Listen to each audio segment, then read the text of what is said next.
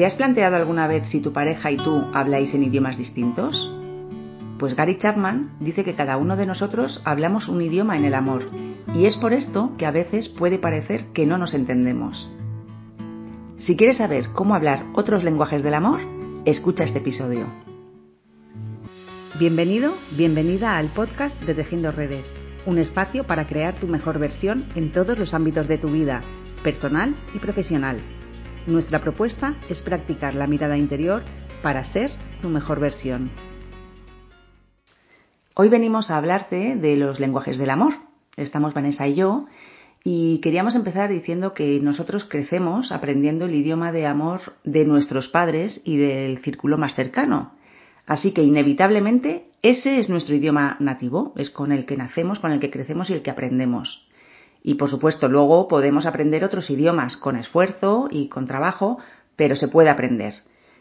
Como cualquier idioma, cuanto más lo usemos, más cómodos nos sentiremos, incluso más seguros, y nuestro idioma nativo podrá no ser tan principal, incluso pues podemos convertirnos en bilingües. Pero hay que tener presente que para comunicarnos de forma efectiva tenemos que aprender el idioma de nuestra pareja, con quien deseamos comunicarnos. Y es que a veces el lenguaje amoroso de nuestra pareja puede ser tan diferente al nuestro que por mucho que nos esforcemos en expresar nuestro amor en español, si nuestra pareja habla en chino, pues no lo vamos a entender. Vamos a comenzar explicando los cinco lenguajes del amor de los que nos habla Gary Chapman en su libro. ¿Nos cuentas el primero, Vanessa? El primero es, el primero es palabras de afirmación. Una manera de expresar amor es utilizar palabras que construyan, como por ejemplo los cumplidos o las palabras de, aprecio. Si tu pareja habla en este idioma, cada vez que haga algo bueno, pues podemos hacer un cumplido verbal. Salomón decía, la suave respuesta quita la ira. Y es que cuando tu pareja está enfadada, si quieres que, nos, que te escuche, pues no le podemos responder de la misma manera, sino con unas palabras más suaves. Si nos comunicamos desde el enfado y respondemos de la misma manera, la intimidad se vuelve cada vez más difícil, más imposible. Y es que nos estamos alejando de nuestra pareja. Sin embargo, si escogemos perdonar, podemos restaurar, porque el perdón es la forma del amor. Y es que, como Gary Chapman dice, perdonar es una expresión de amor. Es un me importas y decido perdonarte, aun cuando mis sentimientos o heridas no desaparezcan todavía. No permitiré que lo que ha pasado se interponga entre nosotros. Espero que podamos aprender de esta experiencia. Son unas palabras bonitas que dijo, ha escrito Gary Chapman.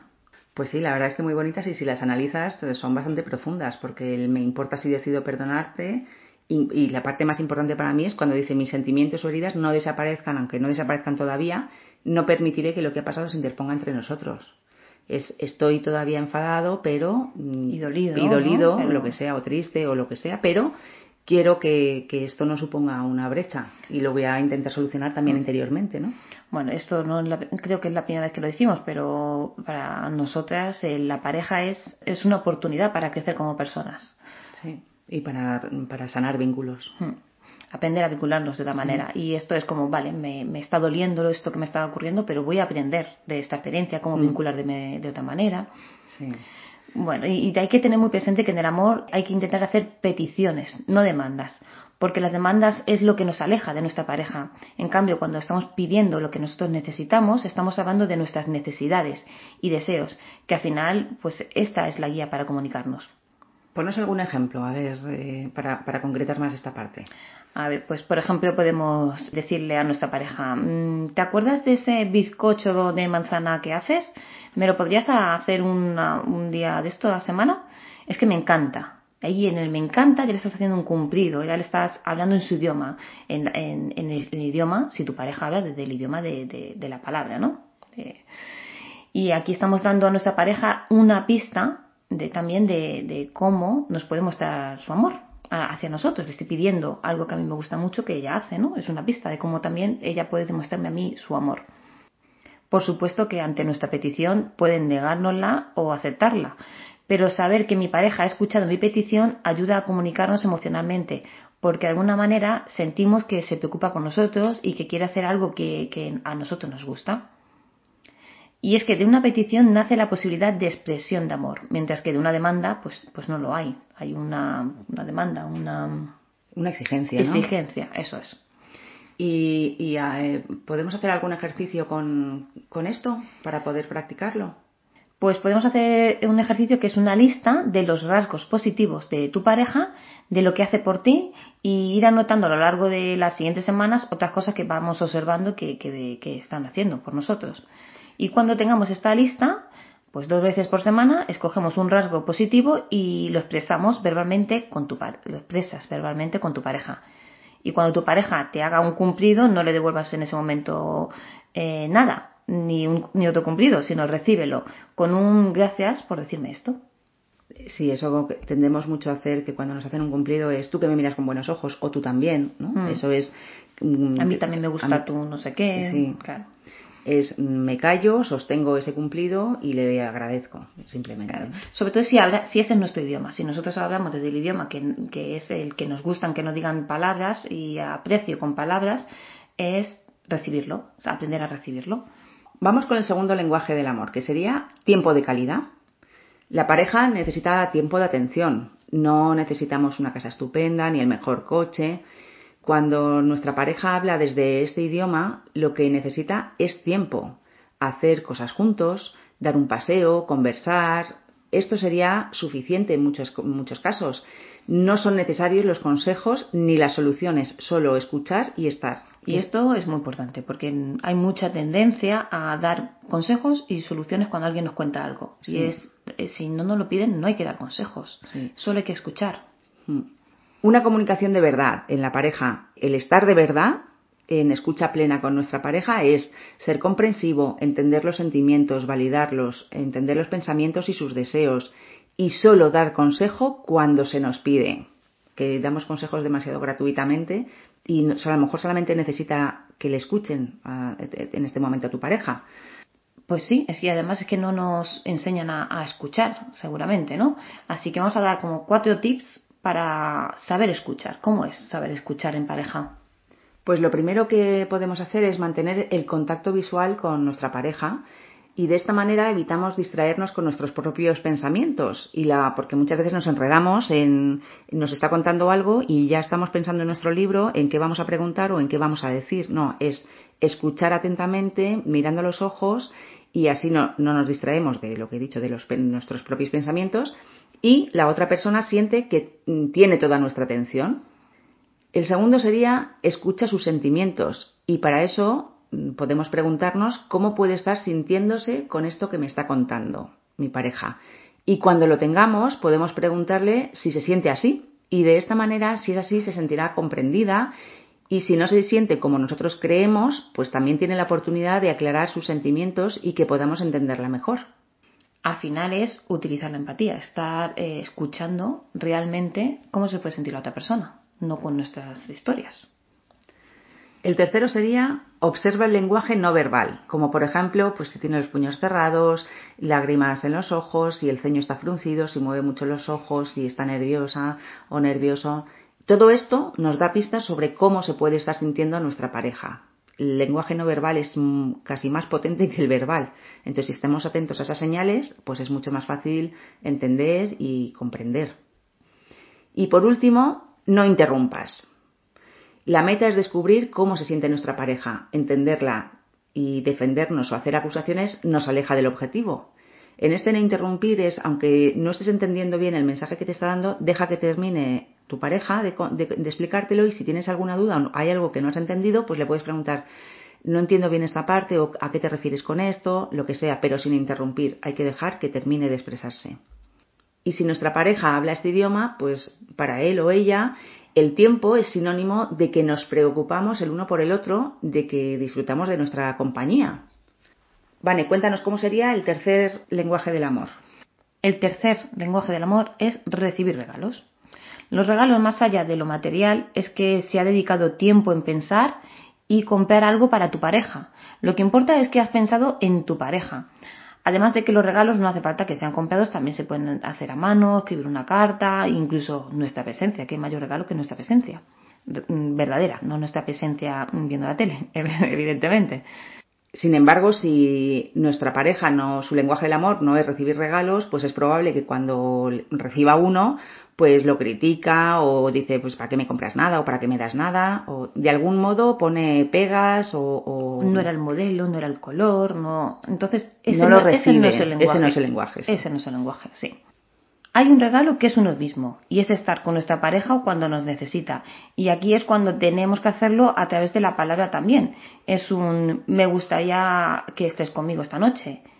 Porque es que los regalos no necesitan que sean caros. Sí, parece que regalar es comprar algo y darlo. Y hay muchas maneras de dar un regalo y de hacer un regalo, ¿no? Y pues una, hacer una cena especial o dedicarte una, un paseo mm, por el campo, así como algo Al final, cuando, cuando nuestra pareja habla este lenguaje, es dedicar tiempo en pensarlo, en prepararlo, Vamos con el cuarto lenguaje del amor, que sería lo que Gary llama actos de servicio, que es cuando nuestra pareja habla en este lenguaje, nos tenemos que fijar en hacer cosas que sabemos que le gusta a nuestra pareja o hacer cosas que ella o él tiene que hacer, como por ejemplo, pues sacar la basura o recoger el lavavajillas.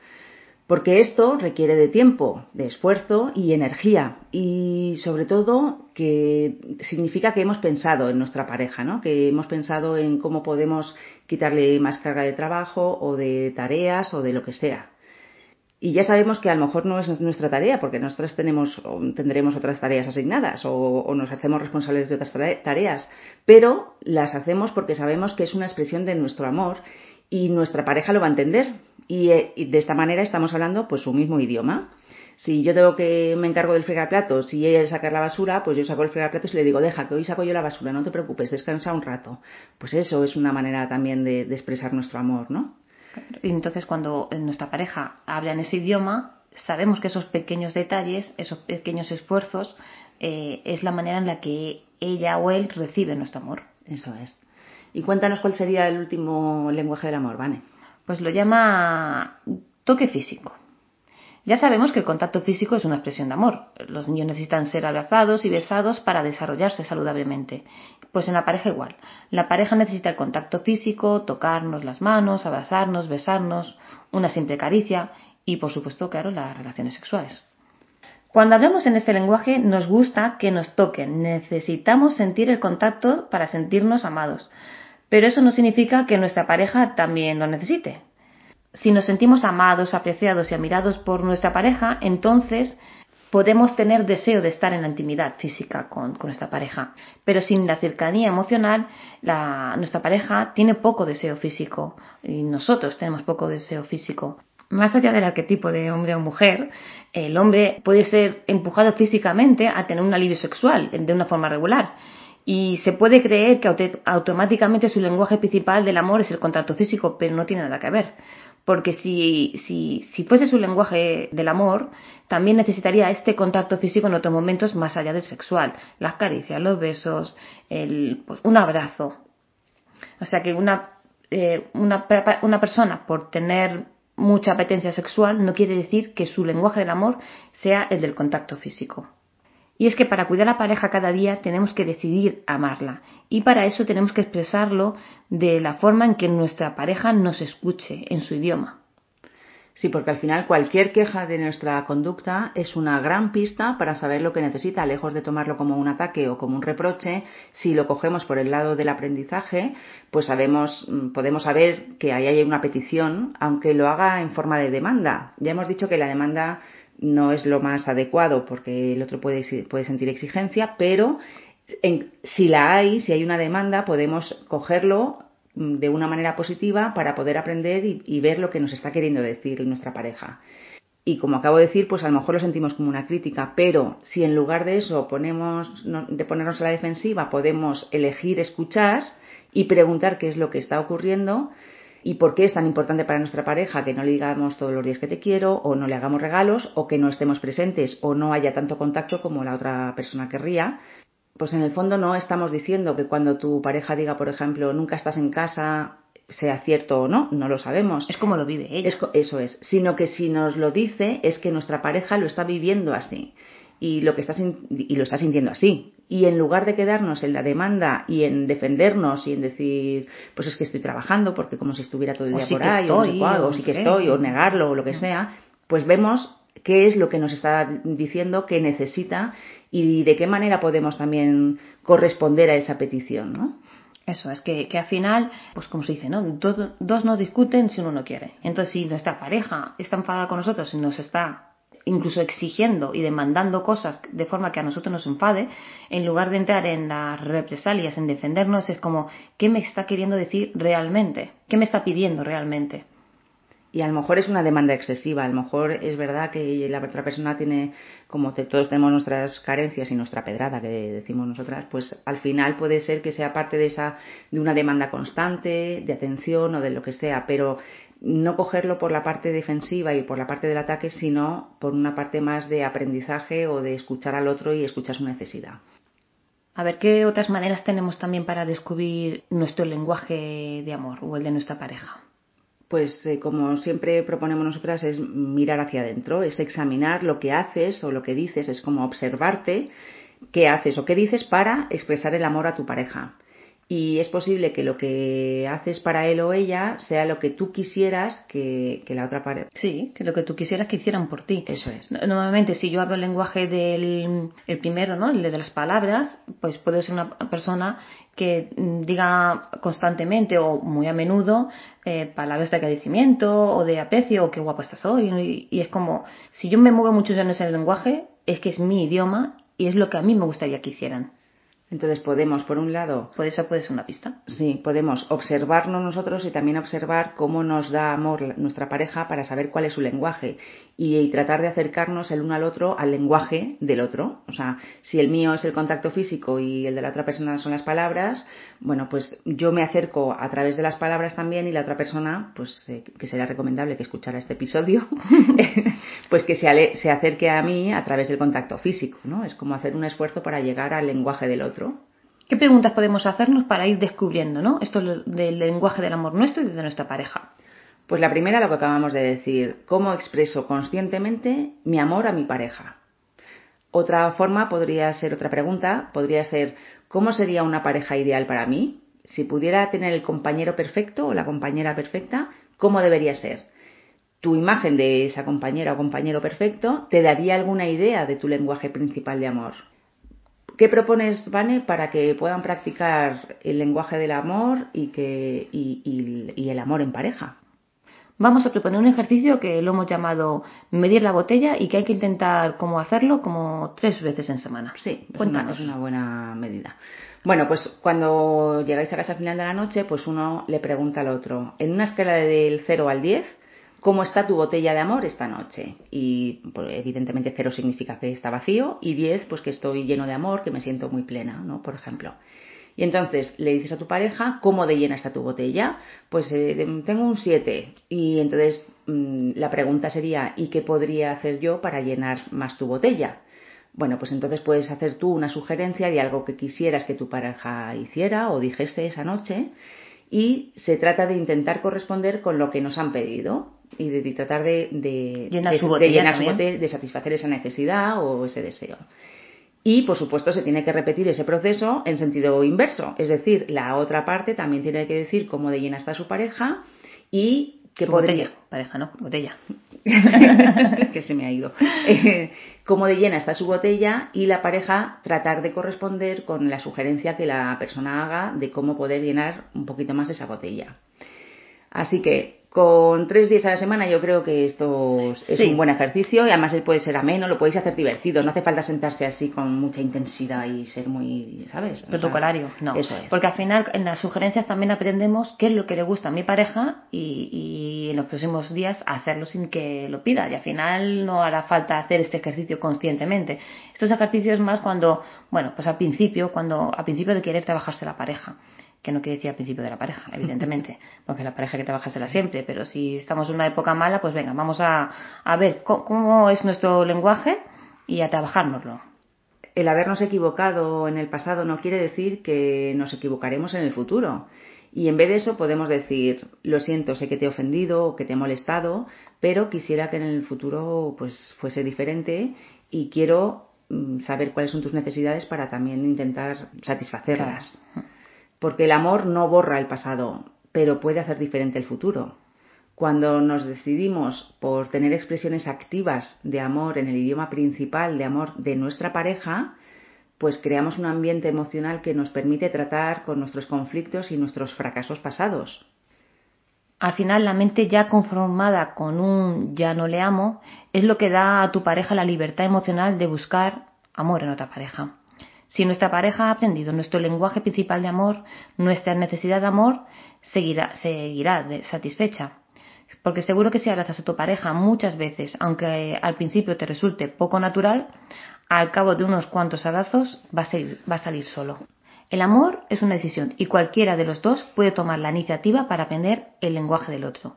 Al final es lo de siempre, es ¿qué voy a hacer yo para el cambio? No tengo que esperar que, el otro haga el cambio. ¿Qué voy a hacer yo para el cambio? Y al final también lo que da seguridad en el amor, en la, en la pareja, eh, puede ser tratar las diferencias pero sin responsabilizar al otro. El otro no es responsable de que yo hable en el lenguaje del contacto físico y él no, por ejemplo insistimos en que la necesidad de amor es nuestra más profunda necesidad emocional y cuando esa necesidad se satisface, respondemos positivamente a la persona que ha hecho posible eso. Así que, bueno, yo creo que con pues hemos dado unas cuantas pistas. Sí, para ver cuál es nuestro lenguaje y el de nuestra pareja, ¿no? Y esto yo creo que es eh, para poder comentarlo en una cena y descubrirnos el uno al otro, ¿no? En la pareja. Sí, y recobrar un poquito la chispa que cuando ya se llevan muchos años, pues eh, a veces es difícil mantener el, el nivel de amor y cuando de botella llena, ¿no? Sí, y cuando estás conociendo a alguien, pues también empezar a averiguar mm, cuál es el idioma de, de, esta pareja y también saber cuál es el tuyo, para que a ti, saber cuáles son tus necesidades al final. Bueno, como siempre esperamos que os haya gustado y que hayáis aprendido, que hayáis aprendido y que lo practiquéis mucho. Mm. y como siempre intentamos con nuestras terapias y todo lo que escribimos y lo que hacemos y los ejercicios que proponemos es sacar y crear nuestra mejor, mejor versión. En este caso ha sido de la pareja, nuestra mejor versión en la pareja, pero siempre mm, para poder trabajar nosotros y ser nuestro, nuestra mejor versión. Desde lo mejor de nosotros. Eso es. Gracias por llegar hasta aquí. Esperamos que te haya sido útil y si te ha gustado, por favor no olvides compartirlo con tu familia y amigos y en tus redes sociales.